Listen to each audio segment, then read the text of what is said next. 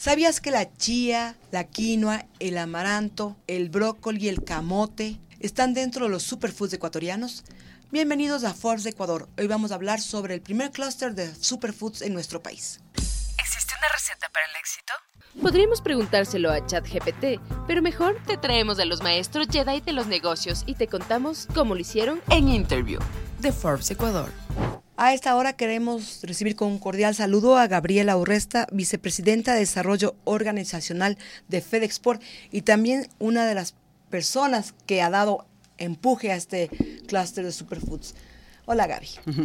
Muchísimas gracias a ustedes por esta invitación tan importante y por mostrar justamente uno de los productos más, eh, uno de los sectores más importantes que tiene el país y que justamente podemos darle ese impulso para lograr entrar en mercados internacionales donde lo demandan, como es los superfoods, a través de este clúster que lo está dirigiendo la Federación de Exportadores. Empecemos, Gaby, ¿qué es el superfoods? ¿Qué son los superfoods? Bueno, la categorización de superfoods se da justamente porque son productos eh, a, a nivel, digamos, puedes decir eh, en procesados o a nivel natural, como son los, como es el brócoli o como es eh, una pitahaya, que tienen un alto contenido vitamínico. Ese es el concepto.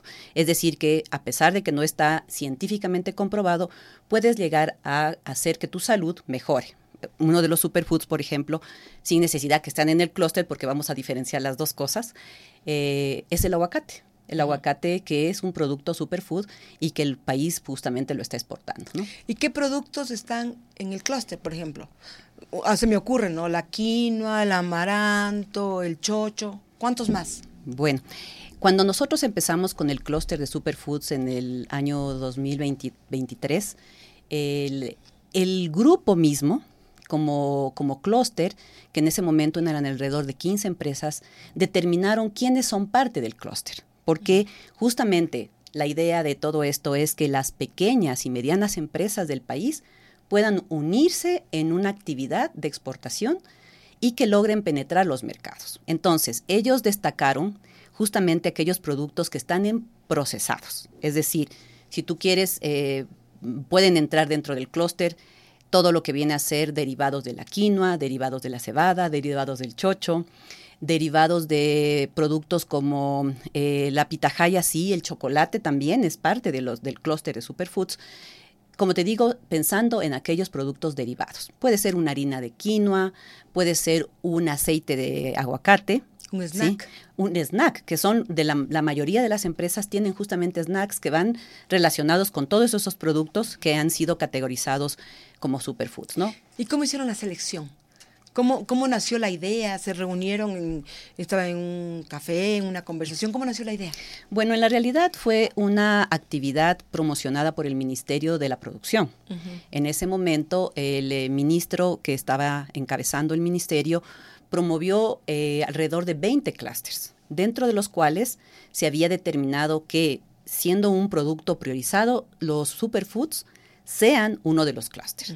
Y ahí se convocó a algunas empresas que tenían interés de formar este clúster. Eh, como te decía previamente en la entrevista, hay empresas muy activas que están con esa decisión de apoyar a otras empresas que si bien es cierto no están en el mercado exterior, están con productos importantes. Entonces ahí estas empresas lo que hicimos en conjunto con la experiencia que tiene la Federación de Exportadores en todo lo que es el diseño y desarrollo de proyectos enmarcados a la creación de exportadores, diseñamos un formulario en el cual determinábamos quiénes podrían ser parte del clúster en conjunto con estas empresas. ¿Quiénes pueden ser? Justamente los que tienen estos productos primero, ¿no es cierto? Ya. Y dentro del clúster hay dos áreas de mercado, el mercado nacional y el mercado internacional. Para las que son mercado internacional, se determinaba ciertos condicionantes como por ejemplo eh, si las empresas estaban encaminadas al mercado internacional, si estaban encaminadas a, participar en ferias internacionales, si tienen por ejemplo empaques sostenibles o que tengan un eh, proceso de internacionalización adecuado como para ser parte del clúster, porque de otra manera simplemente el camino es mucho más largo. ¿sí? Aparte, eh, para poder estar en el mercado exterior, tú necesitas certificaciones internacionales, ¿no y que cuenten con eso también. Y que cuenten con eso, o que estén decididas a tenerlo, porque el camino para llegar a poder exportar no es muy corto, ¿no es cierto? Necesitas hacer ciertos pasos. Entonces, quiero ser, soy orgánico, puedes entrar al mercado exterior. Tengo una eh, certificación, eh, por, decirte, eh, sostenible, que también están muy solicitadas en el mercado. Soy comercialmente comercio justo. Entonces, todas esas cosas enmarcaban unos formularios que dices, tú puedes ser activa, una empresa activa dentro del clúster, o puedes ser una empresa que está como escuchando, formándose, interesado en poder ser, en seguir siendo parte del clúster, sin que todavía pueda tomar acciones posiblemente, porque su todavía está muy tierna, digamos, para, poder ser parte del proceso de exportación. ¿Cuántas empresas están dentro del clúster? Ya. Empezamos siendo, como te digo, 15, empresas, ahora ya son 28 empresas. Eh, cada seis meses más o menos se abre como una postulación y este comité que son están cuatro, cuatro personas de las empresas formando, eh, eligen, digamos, eh, quiénes pueden ser con el aval de la federación. Eh, ellos son quienes, digamos, pueden decidir si entra o no entra de acuerdo a las características que hemos hablado, ¿no? O si puede ser un nuevo producto.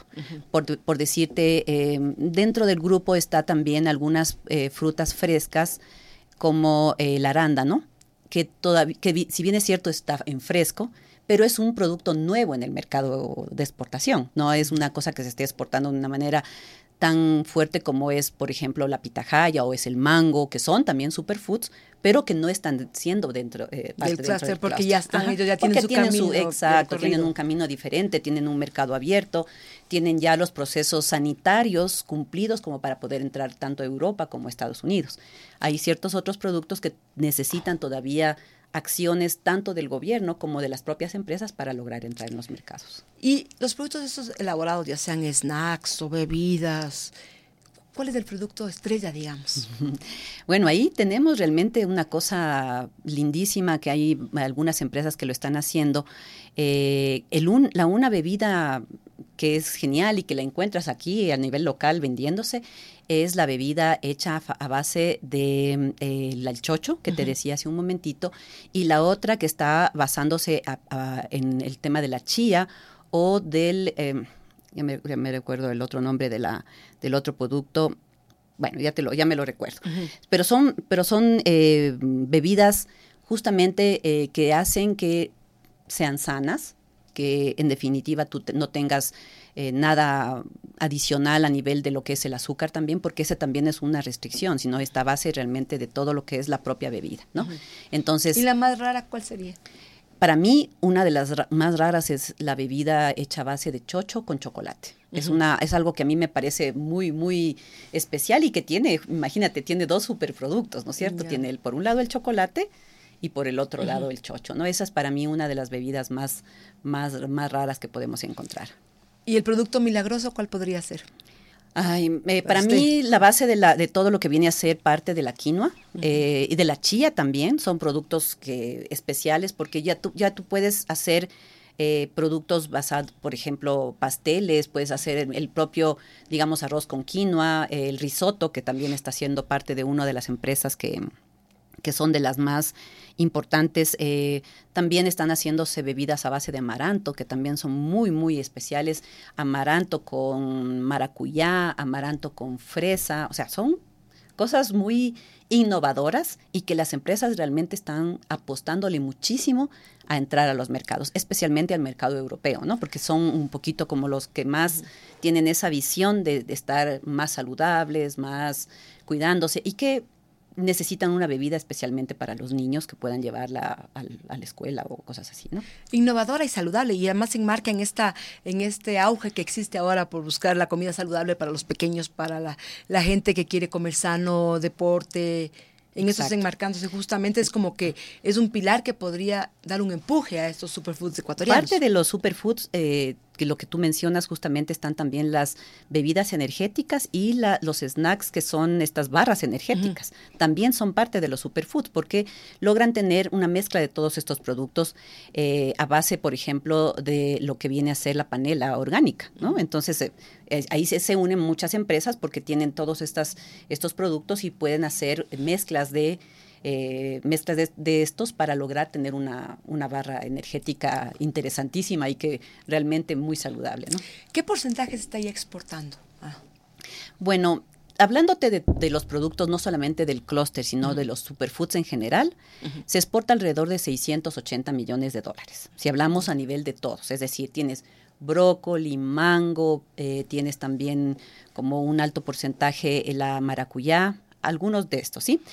Como su principal mercado, los Estados Unidos y la Unión Europea. ¿sí? Claro, pero hay empresas, por ejemplo, que de superfoods que facturan sobre los 7, 8 hasta 10 millones de dólares al año. Pero no necesariamente todo puede ser superfoods. Tal vez esa es, la diferencia, ¿no?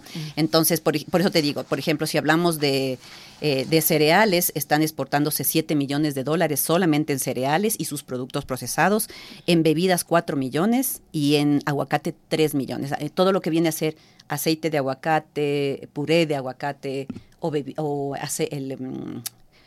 Bebidas hechas de aguacate, ¿no? Entonces, todos estos engloban alrededor, digamos, de, 17, de 14 millones de dólares de, y en procesados. Sin embargo, como clúster todavía estamos empezando porque están enmarcándose dentro de este 1.2 millones de dólares. Y la idea es llegar al mercado europeo o al asiático, a Estados Unidos, ¿hacia dónde están diversificándose? Bueno, el, eh, como te digo, primero el mercado más importante para las empresas es el, mercado de Estados Unidos, el mercado de la Unión Europea. Hay algunas exportaciones también que se han hecho a Latinoamérica. Sin embargo, el, por el tipo de mercado se, se, apunta mucho más al mercado europeo. Es así que como... ¿En cuántos países están en el mercado europeo? Bueno, Francia, España, que es el tradicional, están en Alemania. Eh, pero realmente España es lo más importante para la entrada, digamos, ¿no? Porque de ahí tienes la diversificación que también puedes hacerlo a nivel de los Países Bajos. O sea, realmente son los cuatro o cinco países donde más entran nuestros productos. Sin embargo, el clúster ha determinado entrar a través de las ferias más, más importantes y como te decía también hemos nosotros ya participado como clúster en dos ferias internacionales y estamos por participar en una tercera que es en la feria más grande de alimentos de toda la Unión Europea, que es la alimentaria en el mes de marzo. ¿Y qué van a llevar allá? ¿Cuántos van a ir? ¿Cuántos mm, productores? Están, están nueve empresas de las, porque como te decía, son dos partes, ¿no? El grupo de Nacional que va a vender y que quiere entrar en las cadenas más importantes del Ecuador, que están o que quieren ampliar su mercado en, la cadena de las cadenas de Ecuador y hay el otro grupo que dice yo soy mi empresa es para exportación. De esas empresas son 14 que están determinadas para el mercado del exterior y de esas 14, 9 van a participar en la alimentaria. ¿Y qué van a llevar? ¿Cuál sería el principal producto que van a, demostrar? Cada una tiene su, su, producto, pero están enmarcados en los que son el snack de, por ejemplo, eh, las empresas están llevando este, estos snacks de, de yuca, snacks de, de, productos, digamos, eh, que, puede, que son saludables, ¿no? Están también llevando quinoa, están llevando los jugos también pero obviamente toca con muchos, muchos cuidados ahí porque ellos tienen allá muchos requisitos sanitarios, ¿no? Entonces realmente cada una tiene sus productos determinados para esta feria, ¿no? ¿Y cuáles son las estrategias que manejan ustedes en el clúster? Bueno, al nivel de las actividades, eh, una de las principales justamente es fortalecer la parte de la gestión de las empresas primero a nivel de la asistencia técnica. Sin asistencia técnica para las empresas es muy difícil lograr generar un mejor producto. En la asistencia técnica, ¿qué es lo que, qué es lo que ves? Luego de un diagnóstico de lo que les falta frente a un mercado, lo que se hace es determinar en dónde se va a intervenir. Entonces, ahí estamos trabajando en todo lo que viene a ser acciones sostenibles en algunos casos enmarcadas a lo que viene a ser lo, em, lo, que es el carbono neutral, porque requiere el mercado europeo que cumplas con ciertos requerimientos. Entonces ellas van a implementar esto, el carbono, cero, ¿sí? La otra es justamente los empaques, ¿no? Porque si tú vas a ver, muchas empresas tienen empaques eh, que son Tetra por ejemplo, y el Tetra no es un producto, no es un empaque sostenible. Tienen que ir a la transición sobre su tema de empaques eh, esas son las acciones, digamos, a nivel de asistencia técnica. En el caso de la implementación de producción orgánica también lo han cumplido, lo están, lo están haciendo. Y con eso tú dices, bueno, ya estoy mejor preparado para enfrentarme a un comprador. ¿Ya? Aquellas empresas que todavía no lo han hecho, porque las que ya están, lo que han hecho es mejorar sus sistemas de, de producción, ¿no? e innovar también, ¿no? Eh, con todo lo que requiere el mercado. Y con eso vamos a participar en las ferias internacionales y también podemos hacer que los compradores les visiten acá en el Ecuador, ¿no? Que al menos será una segunda fase. Por lo pronto estamos en la fase de asistencia técnica, formación, entendimiento de mucho lo que, lo que viene a ser el mercado a través de la formación, de la capacitación que se hace. ¿Cuál es el presupuesto de inversión que están manejando para todo este apoyo a estos 28 productores de productos? Te digo, realmente, realmente a través del Ministerio de la Producción que tuvo esta idea en su momento, eh, el Ministerio apoyó con alrededor de 80 mil dólares para a ese grupo de empresas, ¿sí? A los superfoods, sí, al clúster de superfoods. Adicionalmente, nosotros como FedExport, en la gestión de los proyectos, los hemos incluido en un proyecto importantísimo que sacamos nosotros con cooperación de la Unión Europea que se llama Alinvest Verde. Es, es, un programa que se postuló, se ganó y a través de ese programa se les está dando alrededor de unos 60 mil dólares adicionales. ¿A cada uno?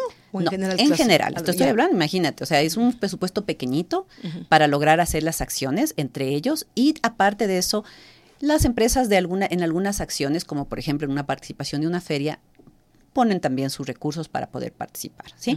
Entonces tienes una mezcla de actividades que eh, es pequeña, pero sobre todo la parte más importante es la guía que tienen a través de la federación de poder consolidarse como exportadores. ¿Y qué posibilidades de que se lleguen justamente a consolidarse como exportadores y lleguen a hacer una imagen del Ecuador, estos, estos productos elaborados con superfoods? Ese es uno de los digamos, de los sueños, del sueño que tiene, el clúster y a través de la federación, porque definitivamente es uno de los principales productos de desarrollo que tiene el Ecuador, ¿no? O sea, tú tienes maravillosos productos de calidad a nivel de camarón, cacao, café, banano, son de, digamos, ya, y, ya están posicionados, ya, ya, lo, ya lo tienen. Pero estos productos realmente hacen un esfuerzo adicional al procesarse y llegar al mercado. Entonces, es, un sueño concluir en tener, tienen ya una marca, Superfoods, ya lo tienen, pero la idea es consolidar a través de, este clúster que, bueno, es, es, una, es una lucha constante, digamos, todavía en poder tener esa confianza de que ellos lo logren hacer en conjunto. Y los pilares fundamentales bajo los cuales trabaja el clúster y sobre todo, ¿les ayudan ustedes a, a simplificar trámites también? Para exportar, en la realidad esas acciones ya son de cada empresa. Eh, te puedo decir que la, si bien es cierto, eh, cada uno lo hace a su, a su acción, nosotros no, no, tenemos esa vinculación a nivel de, digamos, de un trámite aduanero. Esas no son nuestras actividades. Sin embargo, sí es la parte eh, política macro. ¿sí? En esa parte nosotros sí apoyamos, en, por ejemplo, en que el clúster siga siendo un, como uno de los más importantes productos que tiene que estar en la agenda de desarrollo del gobierno. ¿sí? Está en la, que presentó el, presidente Novoa recién en la Agenda de Desarrollo del 2024, que presentó, si no me equivoco, hace pocos días. Sí, exactamente. El clúster, eh, digamos, los superfoods como tal están siendo parte. Entonces, por eso el Ministerio de la Producción lo tiene como uno de sus mimados que va a hacer, ¿no es cierto? Porque es es tan importante. Entonces, la gestión que viene a hacer la federación más se enmarca en esto, ¿no es cierto? En, en apoyar, en aportar, en, en, guiar, porque esa es una de las cosas que muchas empresas no saben cómo lograrlo hacer, ¿no? Y ahí de ahí, de ahí cada una tiene su canal de desarrollo de acuerdo a lo que a lo que vaya a, ejecutar. ¿Y ustedes están dispuestos a convertirse en una piedra en el zapato del gobierno para que se cumpla lo que está estableciendo en el plan de desarrollo del 2024? Bueno, esperamos que realmente lo, lo, lo, lo sigan aportando, apoyando, ¿no? Eh, realmente a nivel de recursos... Eh, las empresas del tamaño de lo que son el clúster sí necesitan apoyo, sí, sí necesitan, porque son empresas pequeñas en, realidad, países, ¿no Sí, claro. ¿De cuánto hablamos de empresas de 20 empleados, 30 empleados? Te diría que hasta menos. ¿Ya? Sí, sí, sí, mm, sí, hay empresas que son muy pequeñas, sí, pero tienen un encadenamiento muy importante. Por ponerte un ejemplo, hay una empresa eh, que tiene en su nómina cinco personas, pero tiene un encadenamiento de 400 productores. O sea, imagínate el valor que le das a esa empresa en el momento de que se desarrolle, porque, porque es el trabajo con los productores en la, en la base, donde si no tienes las condiciones de calidad, orgánico y todo lo que te comenté, simplemente los productores no pueden aportar con ese producto a la empresa y la empresa simplemente no podrá exportar. Claro. En todo caso, ¿cuáles son las expectativas para el 2025?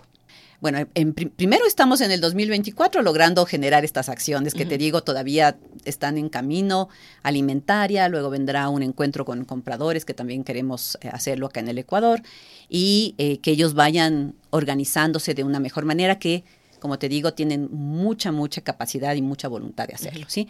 En el 2025, mm, como FedExport, seguiremos aportando para conseguir más fondos, más proyectos que sigan haciendo que ellos estén en el mercado una de las, de las maneras es, estar en ferias, definitivamente. No, no, no puedes aparecer en, una, en, un, en un año y el siguiente año no estar. Entonces, la, consolidación de las ventas en el exterior se da también por su permanencia, al menos según los, según los análisis, tres años en una feria. Entonces, eso tiene un costo, un costo alto. ¿no? Y esta bebida, para terminar ya, de chocho con chocolate, ¿dónde está? ¿Qué tal es? ¿Ya qué, qué aceptación ha tenido en el mercado?